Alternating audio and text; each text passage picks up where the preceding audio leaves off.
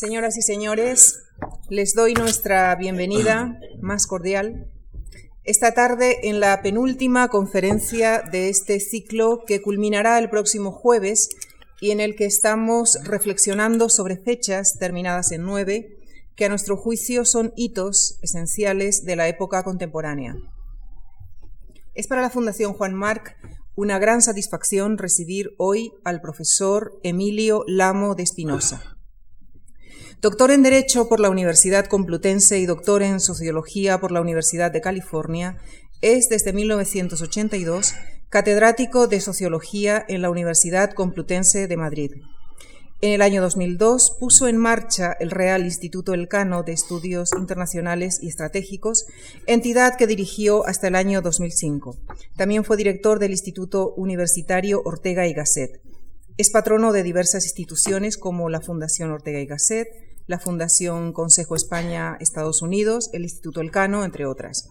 Desde septiembre de 2007 preside la Federación Española de Sociología. Columnista en la prensa española, ha publicado 19 libros y más de un centenar de monografías científicas y otras tantas de divulgación. Entre sus libros destaca Sociedades de Cultura y Sociedades de Ciencia, que mereció el Premio Internacional de Ensayo Jovellanos, y su reciente bajo puertas de fuego, el nuevo desorden internacional. Fin y comienzo de una ilusión.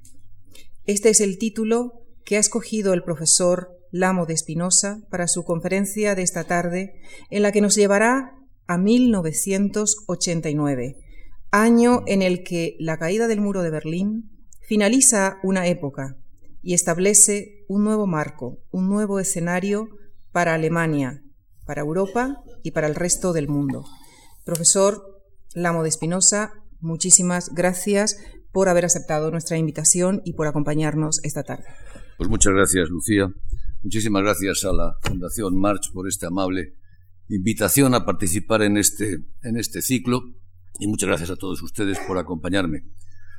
Debo comenzar declarando que cuando me propusieron dar esta charla dudé y dudé bastante eh, pensando que era más bien un tema de historiador y que quizás me estaba metiendo en un terreno que no era el mío.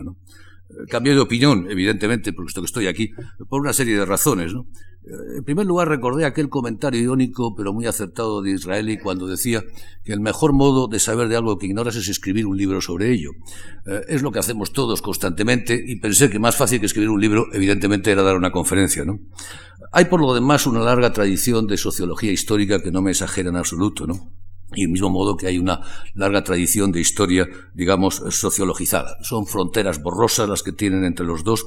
La historia sería casi imposible sin el aporte del bagaje conceptual de la sociología, y esta, la sociología, sería pura formalismo sin la dimensión fáctica y diacrónica que aporta la historia, el ciclo largo en el que me gusta moverme cada vez más. ¿no? Y de hecho me moveré un poco a medio camino entre sociología e historia. ¿no? En todo caso, además, lo que me propongo relatar no son hechos, no voy a entrar tanto en el terreno del historiador, habrá que hacerlo inevitablemente, me propongo más bien hacer un ejercicio de hermenéutica, de comprensión, de sociología eh, comprensiva, que decimos los sociólogos, de Verstegen, ¿no? más que de sociología explicativa. Yo creo que el tema se presta a ello. 1989 es en buena medida un símbolo, es un significante, lo que los sociólogos llamamos un analizador, un evento o un suceso aparentemente de no mucha importancia, pero que adquiere las dimensiones enormes y a través del cual puedes analizar todo un periodo. Un poco como una Aleph, recordemos el Aleph de Borges, el punto eh, que contiene todos los puntos del universo. El 89 es como un Aleph que nos permite la perspectiva completa, creo, de todo el siglo, el siglo XX. Eh, ciertamente pocas fechas exhiben con tanta claridad su presencia histórica. Eh, pocas fechas se muestran tan claramente como puntos de inflexión, casi al tiempo que, ocurre. La comparación obvia en este sentido sería con la fecha de 1789. Eh, vaya casualidad, por otra parte, ¿no? Hace 20 años una, 220 años la otra. Más rotunda, sin duda, la última, la, perdón, la anterior, la de 1789, más profunda, si se quiere, pero también menos extensa, como veremos, ¿no? Aunque 1989 es en buena medida, y trataré de argumentarlo, la realización real de lo mejor que se contenía ya en 1789. Digamos de entrada, por, por entrar ciertamente en materia, que el año 89 cierra, por así decirlo, lo que el gran historiador Housran llamó, a mi entender certeramente, el corto siglo XX. Un siglo que habría alboreado en la Gran Guerra, con el fin de los viejos imperios, el inicio de la primera oleada democratizadora y sobre todo con la emergencia de la Unión Soviética como una gran esperanza de la humanidad doliente de todo el mundo, pero al tiempo también epicentro de un proyecto radical revolucionario que no desaparecerá del todo sino en el año 89 justamente. Un siglo XX cuya primera fase estaría claramente marcada por la emergencia de los fascismos, el fin de las débiles democracias que salen de la Gran Guerra, en primer lugar la propia República de Weimar, fascismo que es derrotado en la Segunda Guerra, pero en la cual el otro totalitarismo, el de la Unión Soviética, es reforzado y acaba alcanzando el estatus de gran potencia, abriendo así la segunda parte del siglo XX, marcado sin duda a fuego por la confrontación en todos los frentes, en el militar, en el político, en el económico, por supuesto también en el intelectual, cultural e ideológico, entre la democracia liberal de una parte y el llamado socialismo real por otra. En perspectiva, nadie duda de que hablamos de un siglo XX plagado de violencia, uno de los más violentos de la historia de la humanidad, que habría empezado tarde para acabar pronto dando, lugar a los felices años 90. Un siglo, pues, marcado a sangre, a sangre, y fuego por las dos guerras mundiales, en buena medida guerras civiles de Occidente o quizás mejor guerras civiles de Europa, en aceptada expresión de Carl Schmitt, reiterada posteriormente por Junger.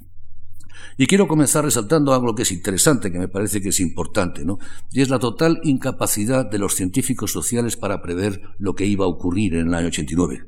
Fue Kissinger quien pocos años antes del 89 había dicho, sí, caerá la URSS como todos los imperios, pero nosotros no lo veremos. Václav Havel dijo, no tuvimos tiempo ni para sorprendernos. La mayor crisis política del siglo XX no fue prevista por nadie, como ahora la mayor crisis económica del siglo XXI tampoco lo ha sido y ello en ambos casos a pesar de contar con miles de expertos y cientos de institutos de, análisis y de observación. Y recordemos a los viejos kremlinólogos, hoy sustituidos, evidentemente ya se han quedado obsoletos, sustituidos por los sinólogos.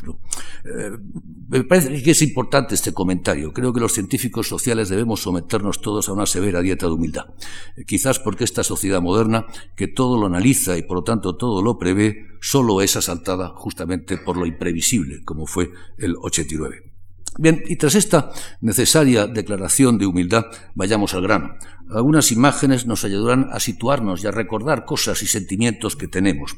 Permítanme, pues, alguna concesión, a veces quizás un poco infantil, a la moderna pedagogía del PowerPoint que nos invade con Bolonia. 1989 sobre todo esto que vemos en la pantalla, un muro, un muro casi surrealista que divide una ciudad en dos, pero que se extiende mucho más allá por todo el mundo, escindiendo, polarizando y enfrentando. El símbolo visible, este muro, de un mundo dividido y en conflicto que acaba justamente en el otoño del 89. Los hechos son bastante bien conocidos, aunque habrá que repasarlos. Lo que estos hechos representan es, por supuesto, materia de interpretación y materia de discusión. Lo que pretendo abordar en esta charla, en el tiempo que me queda, son cuatro temas, aunque me dejen el tintero inevitablemente muchos otros. En primer lugar, los hechos, por supuesto, la caída del muro, por qué se produjo y cómo se produjo. En segundo lugar, el muro, eh, el muro como símbolo ahora, como símbolo de un mundo escindido y enfrentado que se sutura justamente tras el año 89. En tercer lugar, la interpretación, la escisión, las causas últimas de esa escisión, ¿dónde están? ¿Qué significa? Y finalmente, y sobre todo, lo que se alza al otro lado de la caída de ese muro. El fin de una ilusión, desde luego, pero el comienzo de otra, quizás más ambiciosa aún, por fortuna viva, y desde luego creo que en pleno desarrollo. Y vayamos pues a lo primero, a los hechos. ¿no? En cierto modo, 1989 es algo así como el aleteo de una mariposa, pero en un sistema no lineal, en un sistema al borde del punto de fuga, en un contexto turbulento tal que ese aleteo acaba provocando algo parecido a la tormenta perfecta. De una parte tendríamos el aleteo de la mariposa.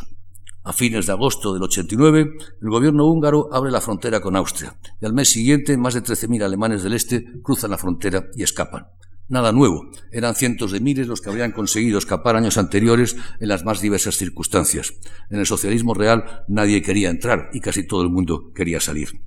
La mariposa había aleteado, pero aquello desató una secuencia totalmente imprevista de sucesos inmensos. Por supuesto, el gobierno de Honegger protestó. Hungría cerró de nuevo la frontera. Los alemanes entonces invadieron la embajada de la Alemania Federal, rechazando regresar a su país. Esto produjo un nuevo incidente en la vecina Checoslovaquia, que fue seguido de manifestaciones en la misma Alemania del Este.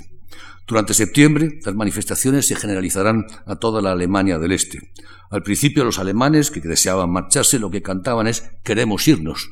Luego cambiaron de idea, evidentemente, y, cantaban queremos permanecer aquí, que se vayan ellos. Fue el comienzo de lo que los, los alemanes del Este llamaban, han llamado la Revolución Pacífica de 1989. El 4 de noviembre son ya un millón de personas las que se reúnen en la Alexanderplatz y pronto los alemanes del otro lado, los del oeste, se suman en una atmósfera exultante de afirmación, de afirmación nacional y de afirmación. El 9 de noviembre el muro comienza a ser derruido y en los días y semanas siguientes la gente acudirá con martillos y otros instrumentos para contribuir a su demolición y llevarse a casa recuerdos y souvenirs. Yo conservo uno en la mía. Los martillos de la hoz y el martillo encontrarán ahora un nuevo uso no previsto. Martillos contra martillos. Es la fecha que ha pasado la historia. El 9 de noviembre del 89 cayó el muro de Berlín, con él acaba un tiempo y comienza otro. Por cierto, que la historia, parece que a la historia le, gusta jugar, jugar, a hacer cábalas. Hablamos de un 9 de noviembre, de un 9 del 11, cuando cae el muro. Pero para algunos, un 11 del 9, el 11 de septiembre, en este caso del 2001, se levantaría otro muro con la caída de las Torres Gemelas. En todo caso, y para muchos, entre el 9 del 11 cuando acaba un mundo y el 11 del 9 cuando comienza otro, quizás el siglo XXI, habríamos vivido en un limbo de felicidad ahistórica, la posguerra fría, antes de regresar a la historia el 11 de septiembre en la, cual, en la actual posguerra fría. Pero déjenme que regrese al relato. Al principio los militares del Este trataron de reconstruir el muro, inútilmente. El 13 de junio del 90 comenzó oficialmente la demolición en la Bernauer Strasse. Pocos días más tarde, el 1 de julio, Alemania del Este adoptó la moneda alemana, el marco, y cesaron los controles en toda la frontera interalemana. Así, de este modo, en muy pocas semanas, de un modo totalmente pacífico, el muro que había costado miles de vidas y que estaba defendido más que la línea Maginot se desvaneció, implosionó. La pregunta evidente es cómo pudo ocurrir esto. Y como señalaba antes, todo ello debe entenderse en un contexto turbulento, en una atmósfera especial, determinado por una serie de hechos cruciales. Señalaré los que considero claramente más importantes. Y para comenzar, sorprendentemente quizás Afganistán. El 24 de diciembre del 79, otro 79, otro 9, para añadir a la lista de los varios nueves, las tropas rusas invaden Afganistán, de donde se retiran vencidas el 15 de, el 15 de febrero del año 89 fue un conflicto que fue mucho más que un Vietnam soviético, fue una sangría económica, militar y humana que dejó a la URSS agotada y sobre todo, como le pasó también a los Estados Unidos tras Vietnam, ensimismada y nada deseosa de aventuras exteriores, volcada en una tarea de reconstrucción de sí misma. De modo que, de nuevo, otra cábala histórica, ese año del 79, que marca el comienzo del fin de la Unión Soviética vencida, marca también el comienzo del fundamentalismo islámico que llevará al 11 de septiembre. El fundamentalismo de los talibanes en Afganistán, apoyados por la CIA, por supuesto, pero también también el regreso de Khomeini a Teherán en un avión de Air France el 1 de febrero del 79, regreso apoyado por Francia y casi toda la intelectualidad europea, inicio de otro fundamentalismo islámico, el de los ayatolás. La historia se encadena y el comienzo del fin es al tiempo el comienzo de un nuevo principio. Segundo elemento determinante, el espíritu reformista creciente dentro del bloque soviético, nunca ausente, por supuesto, pero siempre reprimido desde Moscú, y recordemos la Revolución húngara del 56, la Primavera de Praga o el movimiento Solidarnos en Polonia, fundado en el año 80. Sin embargo, el ascenso de Mikhail Gorbachev en el 85 marcó ahora sí el inicio de una verdadera liberalización y durante los años 80 una joven generación de aparachiquis impulsó reformas esenciales para contener el terrible hundimiento de Rusia de la época de Brezhnev. La Unión Soviética se encontraba en caída libre y el coste del imperio, el coste militar, guerra de Afganistán, el coste del KGB, la ayuda a los países satélites la estaban ahogando. Ello al tiempo que, del otro lado del muro, la Unión Europea, la CEE, florecía en sus mejores años como un gigantesco escaparate.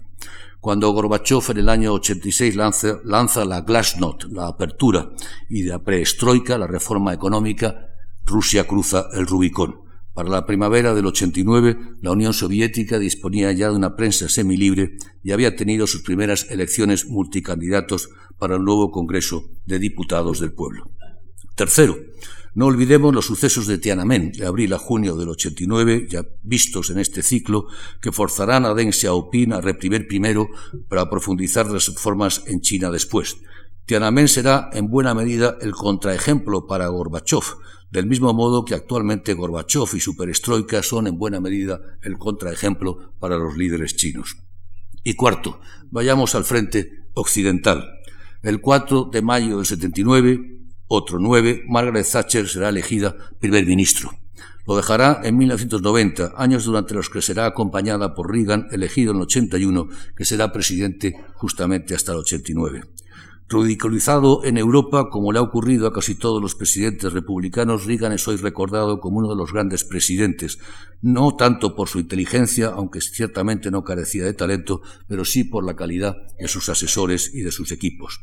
Un momento central de esa eh, presidencia fue justamente su discurso en la Puerta de Brandenburgo, el 12 de junio del 87, conmemorando el 750 aniversario de la fundación de la ciudad de Berlín, cuando Reagan interpeló directamente a Gorbachev para que liberara al bloque soviético. secretario general Gorbachev le dijo, si busca la paz, si busca la prosperidad para la Unión Soviética y la Europa del Este, si busca la liberalización, venga aquí a esta puerta. Mr. Gorbachev, abra esta puerta. Mr. Gorbachev, destruya este muro. El discurso puede verse en YouTube y ciertamente vale la prensa, vale la pena. Con una Unión Soviética en franca caída, la presión occidental sobre la URSS, y vaya si la hubo, acabó dando sus frutos, los que no había dado la Ostpolitik, la europea y timorata apertura al este.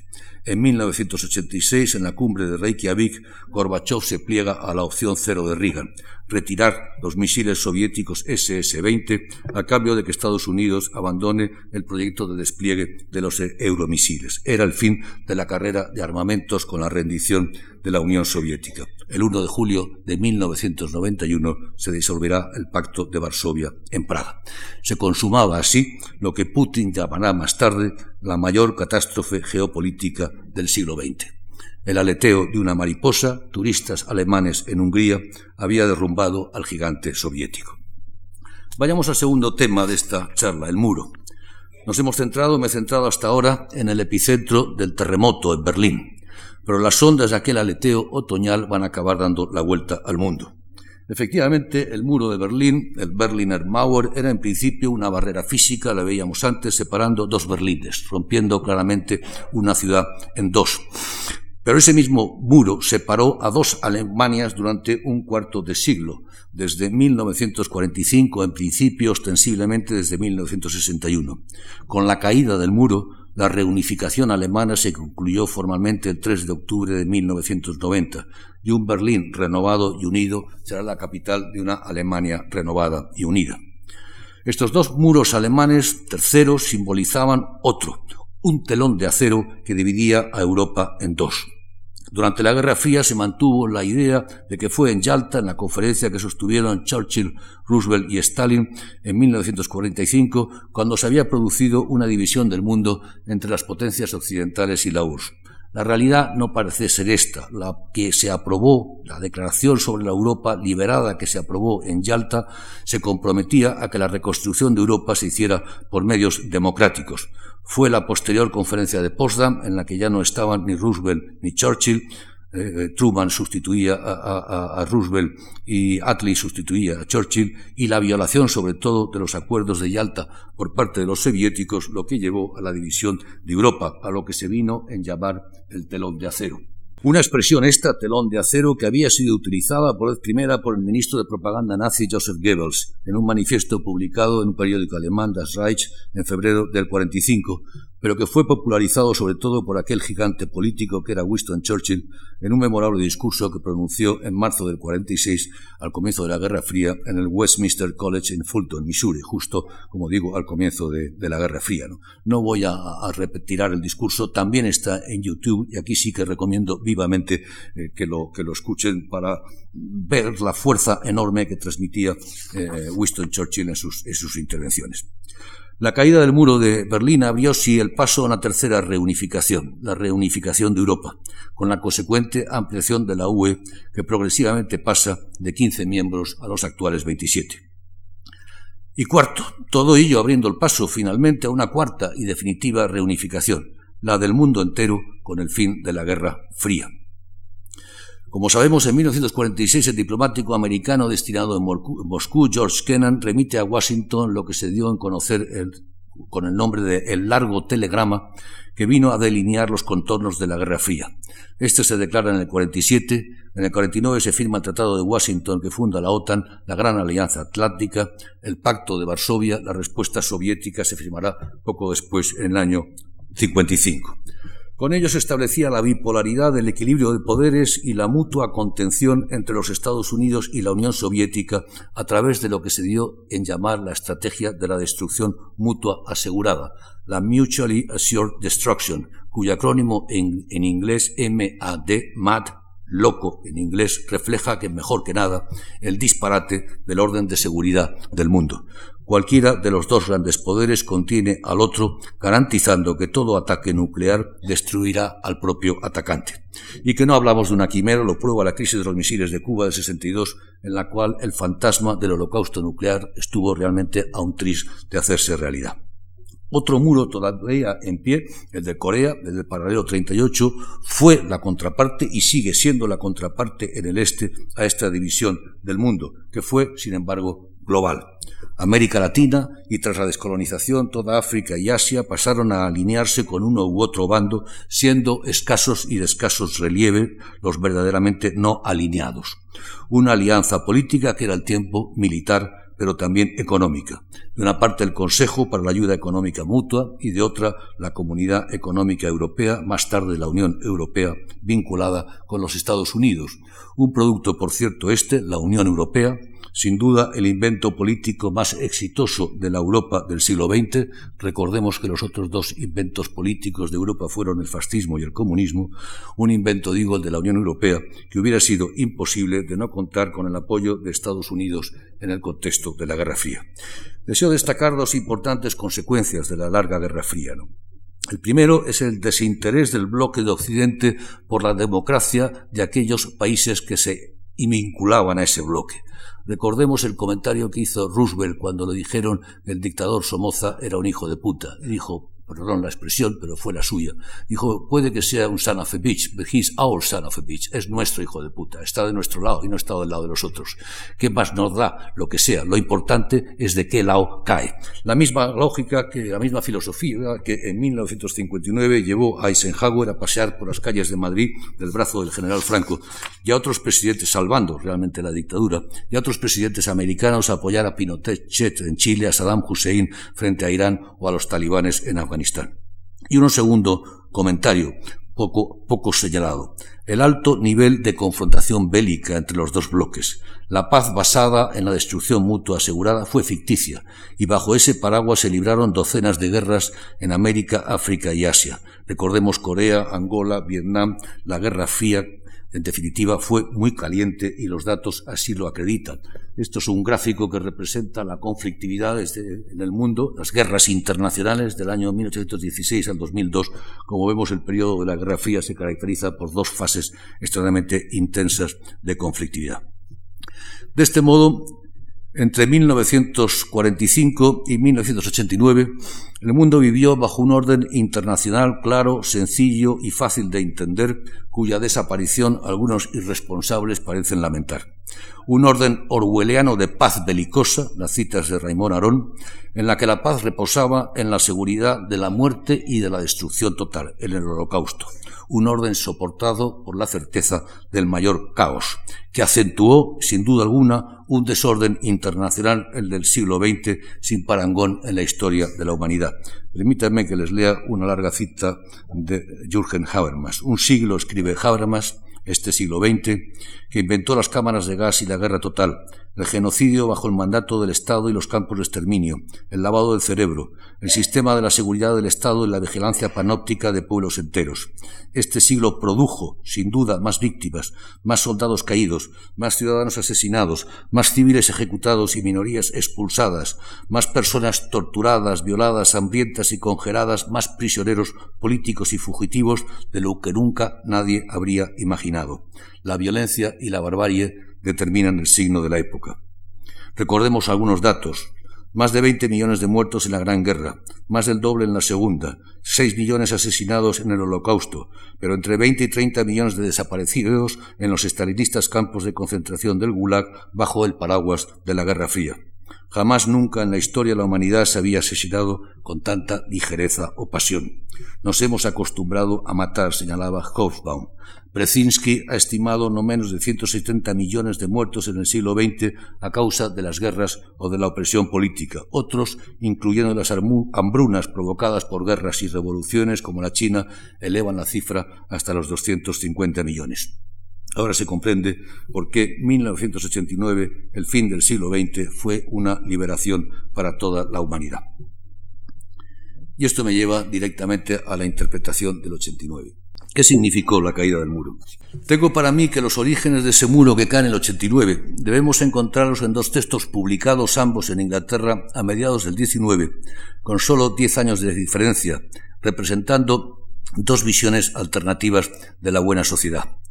El primero, redactado inicialmente en alemán, aunque editado en Londres, es por supuesto, el manifiesto del Partido Comunista, encargado por la Liga de los Comunistas a Marx y a Engels en el año 47 y publicado el 21 de febrero del año siguiente. Un texto vigoroso como pocos y cuya fluencia, influencia en la vida política e intelectual probablemente no tiene ningún parangón.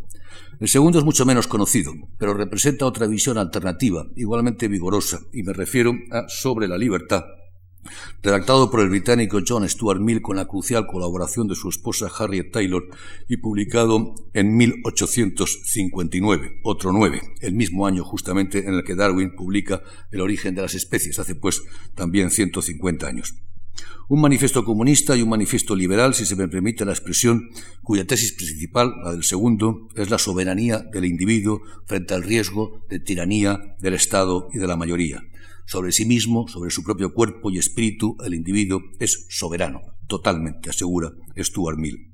Todos tendemos a menospreciar la importancia de las ideas. Como nos recordaba Keynes, quienes desprecian las ideas ignoran que son esclavos de las que tuvieron unos pocos hombres algunas décadas antes.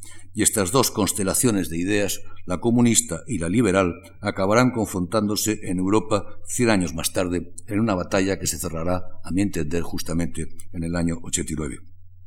Creo por ello que quizás la mejor interpretación de 1969 la dio el economista americano, norteamericano Robert Heilbronner, socialista siempre, que ese mismo año publicó un famoso artículo en el New Yorker en el cual afirmaba menos de 75 años después de que oficialmente comenzara, el conflicto, la lucha entre el capitalismo y el socialismo ha terminado. El capitalismo ha ganado. El capitalismo organiza los asuntos materiales de la humanidad mucho más satisfactoriamente que el socialismo. Y tres años más tarde, en la revista Dissent, escribía, el capitalismo ha sido un éxito indiscutible y el socialismo ha sido un fracaso. Un trabajo este en el que elogiaba a Milton Friedman, a Hayek y a Ludwig von Mises por su insistencia en la superioridad del libre mercado y señalaba acertadamente las libertades democráticas no han aparecido sino esporádicamente en ninguna nación que se haya declarado fundamentalmente anticapitalista. Y volveré sobre esta idea más adelante. Desde esta perspectiva creo que podemos entender el siglo XX como el conflicto titánico entre democracias liberales y totalitarismos de uno u otro signo. La democracia vence a los imperios, a las autocracias, ese era el lenguaje de la época, en la Gran Guerra, pero queda uno, el soviético, y nace uno segundo, el fascista. Este será vencido en la Segunda Guerra Mundial, que sin embargo transforma a la URSS en gran potencia. En buena medida, la enseñanza fundamental del siglo XX es esta, que la democracia es el menos malo de los regímenes políticos, que democracia y economía de mercado van juntos y no se pueden separar, y que ambos conjuntamente son los marcos institucionales más adecuados para conseguir prosperidad, bienestar y seguridad. Esta, creo, es la nueva ilusión que se plasma tras el 89 y la de que deseo abordar como cuarto y último punto de mi charla, las consecuencias del 98. ¿Cuáles fueron las consecuencias de esta tormenta política que se desató en el 89? Bueno, la inmediata, evidentemente, fueron los felices años 90, los Roaring Nineties, como los llamó Stiglitz, algo bastante paralelo, por cierto, con los Roaring Twenties que también precedieron la crisis del 29. Los países, evidentemente, se cobran el dividendo de la paz. Recordemos que Estados Unidos llegó a tener más del 10% del PIB en gastos militares. Hay un fuerte crecimiento económico. Se inicia una fase de revoluciones pacíficas Eh, o no, pero buena medida pacíficas en la Europa del Este que todavía continúa.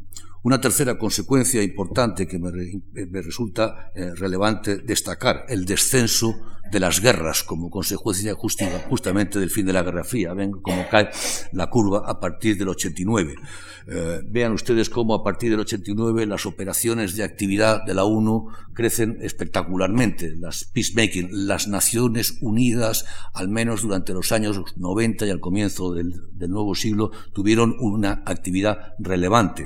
Eh, no solamente en peacemaking, también en peacekeeping operations. A partir del 89 hay una mejora importantísima de la actividad de la ONU en operaciones de mantenimiento de la paz. Y finalmente también ocurre lo mismo con lo que son los tribunales eh, internacionales.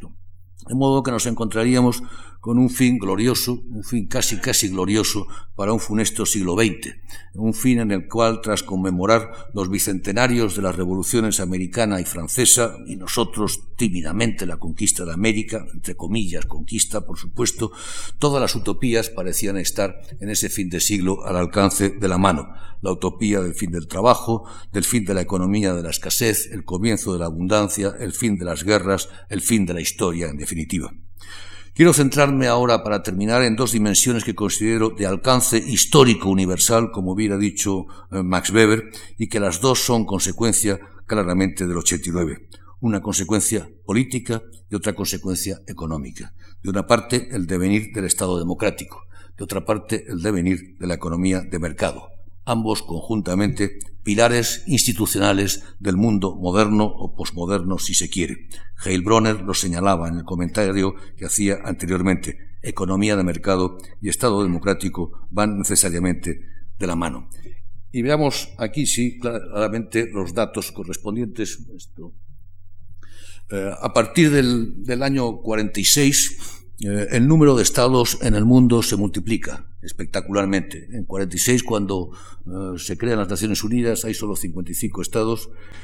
Eh, crecen en 104 como consecuencia de la descolonización. El fin de la URSS añadirá 25 más y finalmente otros ocho. Actualmente hay un total de 195, depende de las estimaciones y de los cómputos, hay quien habla de, de 200, pero en todo caso casi prácticamente se ha multiplicado por cuatro en muy poco tiempo. Uno pensaría que como consecuencia de ello el número de democracias se habría mantenido estable o incluso el porcentaje de democracias sobre el total se habría reducido. El número de democracias, sin embargo, ha venido creciendo espectacularmente.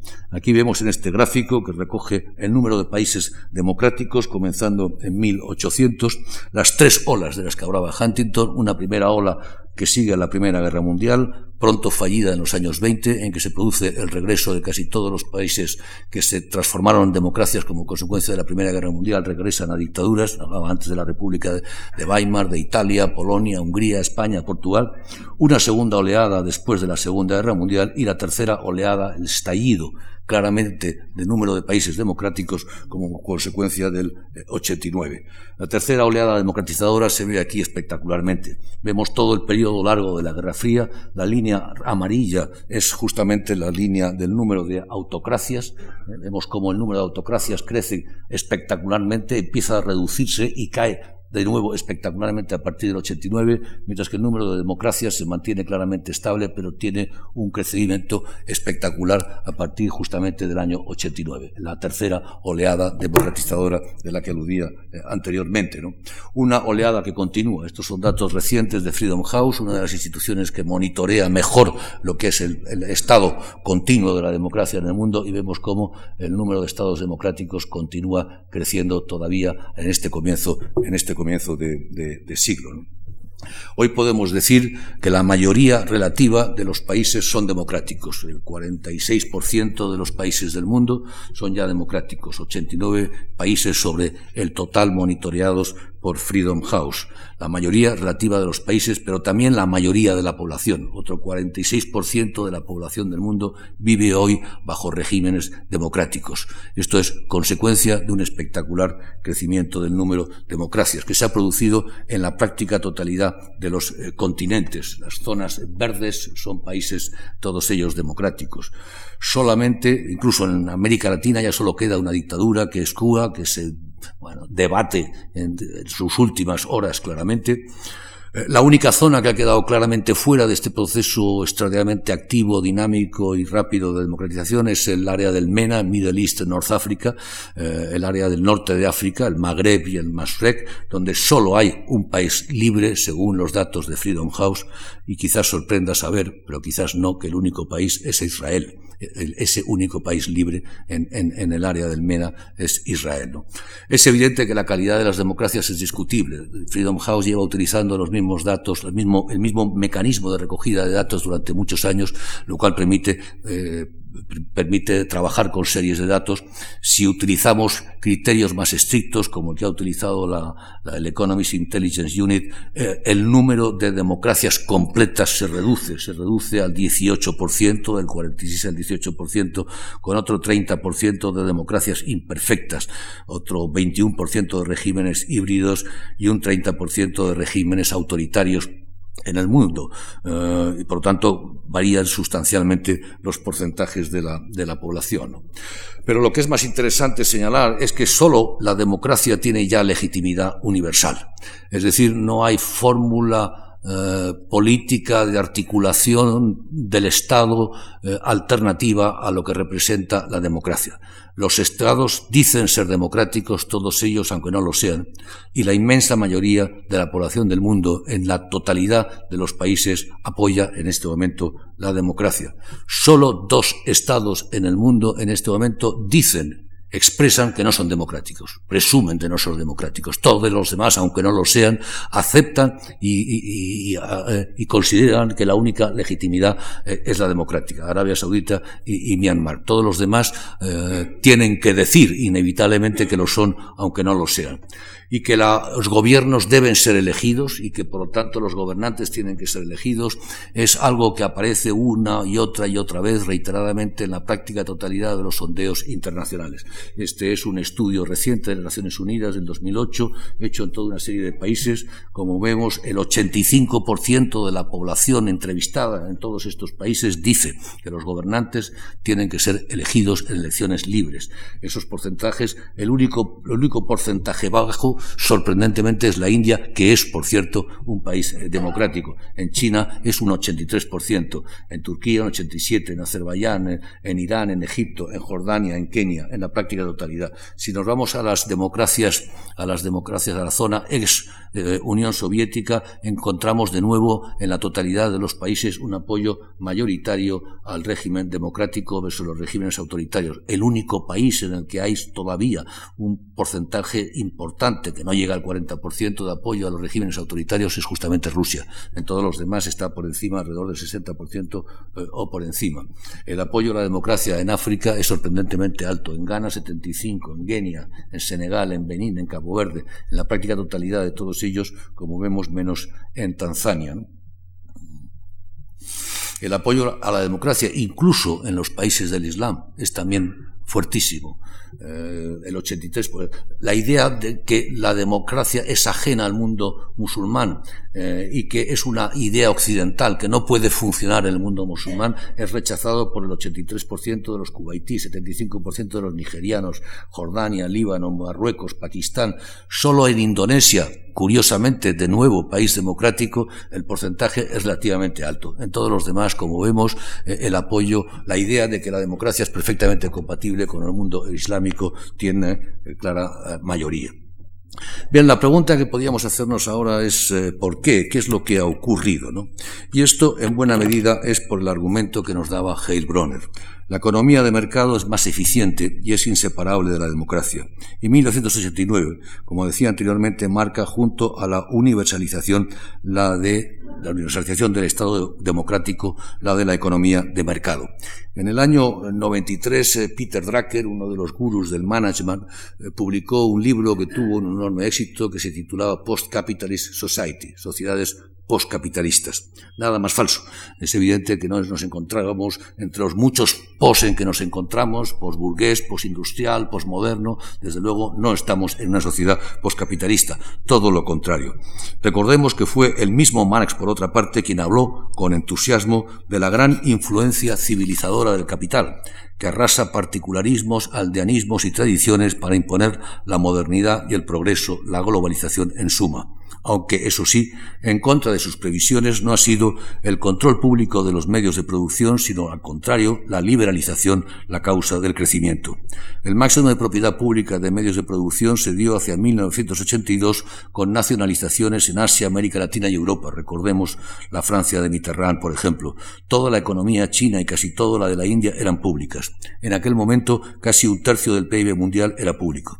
El resultado fue catastrófico y en los años 80 y sobre todo en los 90 se inició un profundo proceso privatizador que ha abarcado a más de 100 países de modo que para el año 2000 las empresas estatales producían menos del 4% del PIB en los países desarrollados y alrededor de un 15% en los demás. China, como es evidente, crece porque ha liberalizado su economía, no porque es un Estado totalitario o autoritario, como argumenta Eugenio Bregolat. China, dice Bregolat, tiene una economía de mercado que cada vez es más difícil de distinguir del capitalismo y por eso ha venido creciendo. Otro tanto, la de la India, ha venido creciendo en tanto eh, que ha abandonado por completo una economía dirigida, estatalizada y sovietizada. Veamos algunos datos. La correlación entre prosperidad y democracia es absolutamente espectacular. Casi el 90% del PIB mundial se genera en países libres, en países democráticos. Comparemos por coger dos ejemplos, España por una parte y los 23 países de la Liga Árabe. Pues bien, los 23 países de la Liga Árabe, casi todos ellos dictaduras, como veíamos anteriormente, a pesar de que tienen petróleo, tienen un PIB que es inferior al de España. Aquí vemos los datos. El 89% del PIB mundial se genera en países libres. Casi todos los países prósperos son países libres. El 80% de los países que en el año 2001 tenían renta per cápita superior a los 6.000 euros, por lo tanto, el 80%, 38, eran países libres.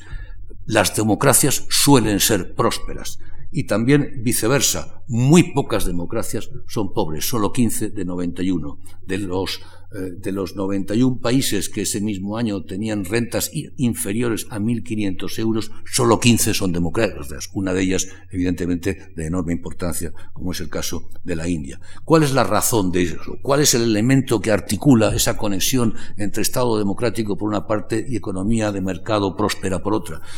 Básicamente, y es un tema discutido hasta la sociedad en las ciencias sociales por economistas y politólogos, pero al final la mejor explicación es esta, las buenas instituciones, las buenas instituciones. Aquí tenemos un cuadro resultado de repetidas investigaciones del Banco Mundial, en el cual en el eje horizontal tenemos la renta per cápita de los diversos países, cada punto de estos corresponde a un país, eh, los, los, puntos azules corresponden a países ricos, los puntos verdes a países pobres y los puntos rojos a países medianos. Y en el eje horizontal tenemos arriba los países con buenas instituciones y abajo los países con malas instituciones. El resultado no puede ser más nítido. La práctica totalidad de los países ricos tienen buenas instituciones. La práctica totalidad de los países pobres, de los países eh, eh, con malas instituciones son pobres y los países con instituciones medianas se encuentran justamente en niveles intermedios. La democracia proporciona buenas instituciones y las instituciones proporcionan, sin duda alguna, mayor crecimiento económico y prosperidad. Podría seguir poniendo datos. Por ejemplo, este cuadro que nos pone en relación el índice de crecimiento económico con la calidad de las instituciones, con un índice de calidad de las instituciones que vemos que funciona claramente en el mismo sentido. O la relación entre el PIB per cápita y la libertad económica de los países, o la relación entre democracia y corrupción. Los países democráticos no suelen ser corruptos, y desde luego los países que no son democráticos casi todos son corruptos. Eh, estado de eh, eh, capitalismo sin Estado democrático, sin accountability y sin transparencia es casi casi asegurarse altísimos niveles de corrupción. El caso de la Unión Soviética es el caso sin duda alguna más ejemplar. Relaciones entre el rule of law y renta per cápita, tres cuantos de lo mismo, la relación es claramente positiva. La seguridad jurídica es un elemento fundamental para el crecimiento y el crecimiento evidentemente incrementa la, renta per cápita. ¿Cuál es el resultado?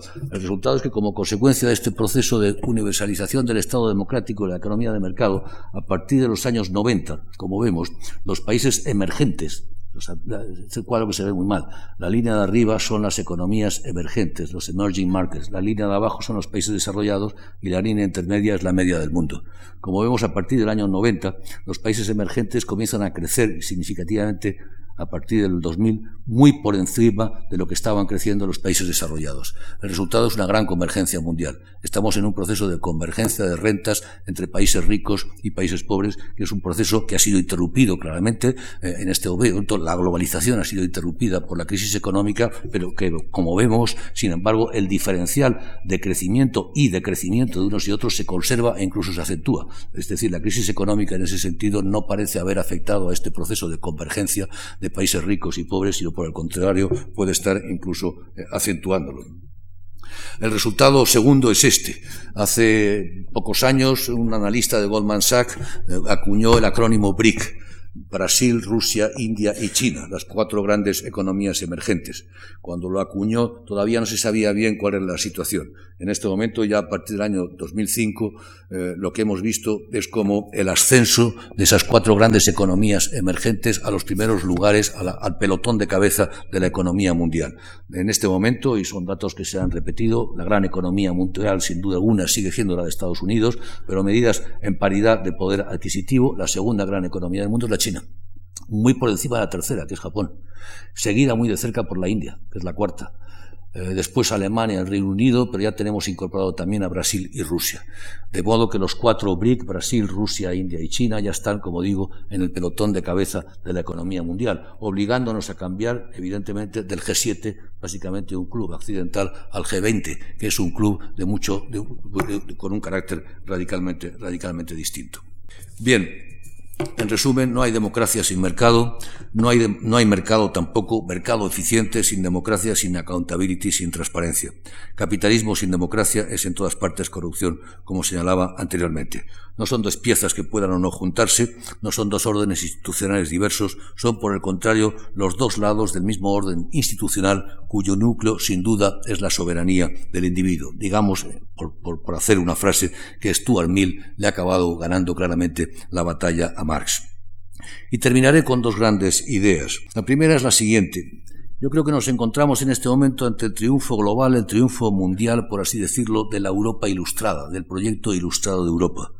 Eh, el Estado democrático y liberal, y de una parte, y la economía de mercado, economía social de mercado, pero economía de mercado eh, en casi todas partes. Incluso cabría hablar de un tercer elemento con el cual no he querido, no he querido eh, complicar esta charla. Me refiero a la racionalidad secular, a la ciencia, otro de los elementos claves del orden moderno que hoy se produce también en todas partes.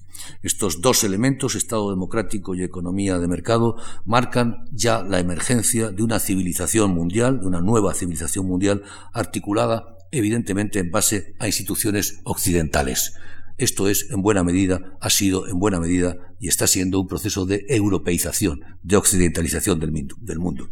Pero al tiempo debemos constatar indiscutiblemente la pérdida de relevancia estratégica, económica y política de Europa en buena medida agotada.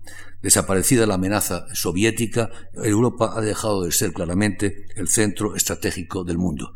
Los Estados Unidos, en buena medida, se desentienden del porvenir de Europa. Obama, podemos entenderlo, lo han hecho así muchos analistas, es el símbolo de un país que ya no mira necesariamente a Europa. Eh, un joven de un padre keniata, educado en Hawái, en Indochina, con una trayectoria y una tradición que no tiene nada que ver con lo que es la trayectoria y la tradición europea, y ha sido apoyado masivamente por unos Estados Unidos que perciben el mundo de otro modo y para los cuales Europa ya no es tan relevante como lo era anteriormente la economía europea, en la medida en que podemos hablar de una, de una economía europea y no de 27 economías, pierde peso frente a los países emergentes, como veíamos anteriormente. El salto del G7 al G20 lo pone claramente de manifiesto. Finalmente, Europa es pequeña, es pequeña en territorio y cada vez lo es más en población. Este cuadro es muy revelador. Europa llegó a ser casi la cuarta parte de la población mundial en 1900, pero de 1900 al 2000 el mundo creció demográficamente de un modo enorme y Europa no, de modo que hemos pasado del 24% al 12,2%. Puede que incluso en este momento estemos por debajo, alrededor del 10%. Las previsiones son que para el año 2050 Europa será un 6 o un 7% de la población del mundo. En ese momento, ya lo es, Asia será el 60%, 10 veces más. África será el 20 o el 22%. 1989 y el fin de la Guerra Fría marcan pues la globalización del proyecto civilizador euroamericano al tiempo que, por así decirlo, Europa se diluye en ese mismo mundo, que es un mundo que en buena medida es hijo de Europa. El siglo XXI, ya sea en África, en Asia, en Japón, en la India, en China, en Indonesia o Brasil, está articulado por instituciones, programas, culturas, mentalidades europeas. Europa ha triunfado, aunque en alguna medida sea una victoria pírrica. Gómez Arbolella, el gran sociólogo español de la posguerra, lo vio con claridad. Europa, dijo, no se basta a sí misma, pero al europeizar el resto del mundo se va colocando como una individualidad más entre otras individualidades. Y permítanme, y con esto sí que definitivamente termino, que les invite a representarse el nuevo mundo del siglo XXI que emerge claramente del 89 mediante una pequeña metáfora. Perdón, esto, esto es interesante y no lo había comentado antes de saltar a ello. Esto es un sondeo reciente, eh, un sondeo reciente eh, de la Fundación Bersterman, hecho en todos estos países, las principales potencias del mundo, a los que se les preguntaba cuál era la gran potencia hoy, cuál era el gran poder hoy, eh, la gran potencia existente hoy. Las respuestas, como ven, es un 81% de los entrevistados en todos estos países dicen que la gran potencia es Estados Unidos, un 50% dicen que China, la tercera es Rusia con un 39%, la cuarta Japón con un 35%, la quinta la Unión Europea con un 34%, singularmente y curiosamente la misma puntuación que obtiene el Reino Unido. El Reino Unido solo parece tener el mismo peso que toda la Unión Europea. Pero más interesante es aún cuando indagamos quiénes son los que creen y los que no creen que Europa es una gran potencia, porque lo que encontramos entonces es una diferencia abismal entre unos y otros. Solo el ese 34% eh, se distribuye del siguiente modo. Solo el 12% de los brasileños creen que Europa es una gran potencia. Solo el, eh, que es un 5% de los indios lo creen. Solo el 13% de los rusos. Incluso solo un 26% de los americanos. Por el contrario, el 78% de los británicos, el 80% de los alemanes, el, el 40% de los franceses. Por decirlo de otro modo, Solo los europeos creemos que Europa es una gran potencia. El resto del mundo no está nada convencido de ello. Y con esto vuelvo a donde había interrumpido la charla. Un último comentario final que es en buena medida una metáfora. Pensar el mundo de otro modo, que es en el fondo a lo que estoy invitándoles a todos ustedes, es en buena medida representárselo de otro modo. Este es el modo como nos lo hemos representado clásicamente, la representación estándar del mundo, que no deja de ser, como es evidente, una representación marcadamente eurocéntrica. El meridiano de Greenwich, que marca la línea cero de división del mundo, por supuesto pasa por Inglaterra y España, las dos grandes potencias que inician la globalización, las dos grandes potencias colonizadoras del mundo, iniciales del mundo. Por supuesto, España, Inglaterra y Europa están en el centro del mapa, faltaría más, eh, los demás a un lado y a otro. A un lado tenemos el Extremo Oriente, una expresión que no deja de ser absolutamente eurocéntrica, como Extremo Oriente. Para ellos, el Extremo Oriente está en su sitio. Y por otra parte, como bien recordamos, el Far West, el extremo occidente, que a su vez otros analistas diplomáticos han hablado del cono sur como el extremo occidente. De modo que nosotros en el centro, el extremo oriente y el extremo occidente. Por supuesto, Europa en el centro. Pues bien, les invito a representarse en el mundo de otro modo. Y no saben lo que me ha costado conseguir este mapa en Internet, porque no es fácil conseguirlo. Un mapa en el que el 60% de la población del mundo está en el centro. Parece razonable, ¿no? Que el centro del mundo eh, esté, en el centro del mundo está Asia. Pues bien, eh, cuando uno examina este mapa, lo que descubre es, que el extremo oriente está en el centro. Eh, y que lo que antes era el centro ha pasado a ser un extremo occidente. Europa es el extremo occidente del inmenso continente eurasiático. Y ahora resulta que Inglaterra y España pasan a ser el extremo occidente del extremo occidente. En buena medida Inglaterra es el equivalente de lo que antes era Japón y la península ibérica, si queremos hacer una comparación, el equivalente de lo que es la península de, de Corea. En todo caso, extremo occidente. ¿Qué pretendo pretendo transmitir con esta metáfora, que no es más que ello y no pretendo llevarla más lejos. En cierto modo, Europa está transitando desde el centro del sistema mundial, donde ha estado siempre, a las márgenes del sistema mundial. Estamos pasando del centro a la periferia y en buena medida no nos damos cuenta de ello. Esto es una de las principales consecuencias del 89. Europa ha ganado, ha europeizado el mundo, ha occidentalizado con sus instituciones y con su mentalidad, pero al mismo tiempo, al mismo tiempo, desgraciadamente, el resto del mundo recobra fuerza y, nos margina y progresivamente estamos quedando marginados. De ahí la importancia de la Unión Europea, de ahí la importancia de la Alianza Atlántica. Muchas gracias. Con esto ya sí termino.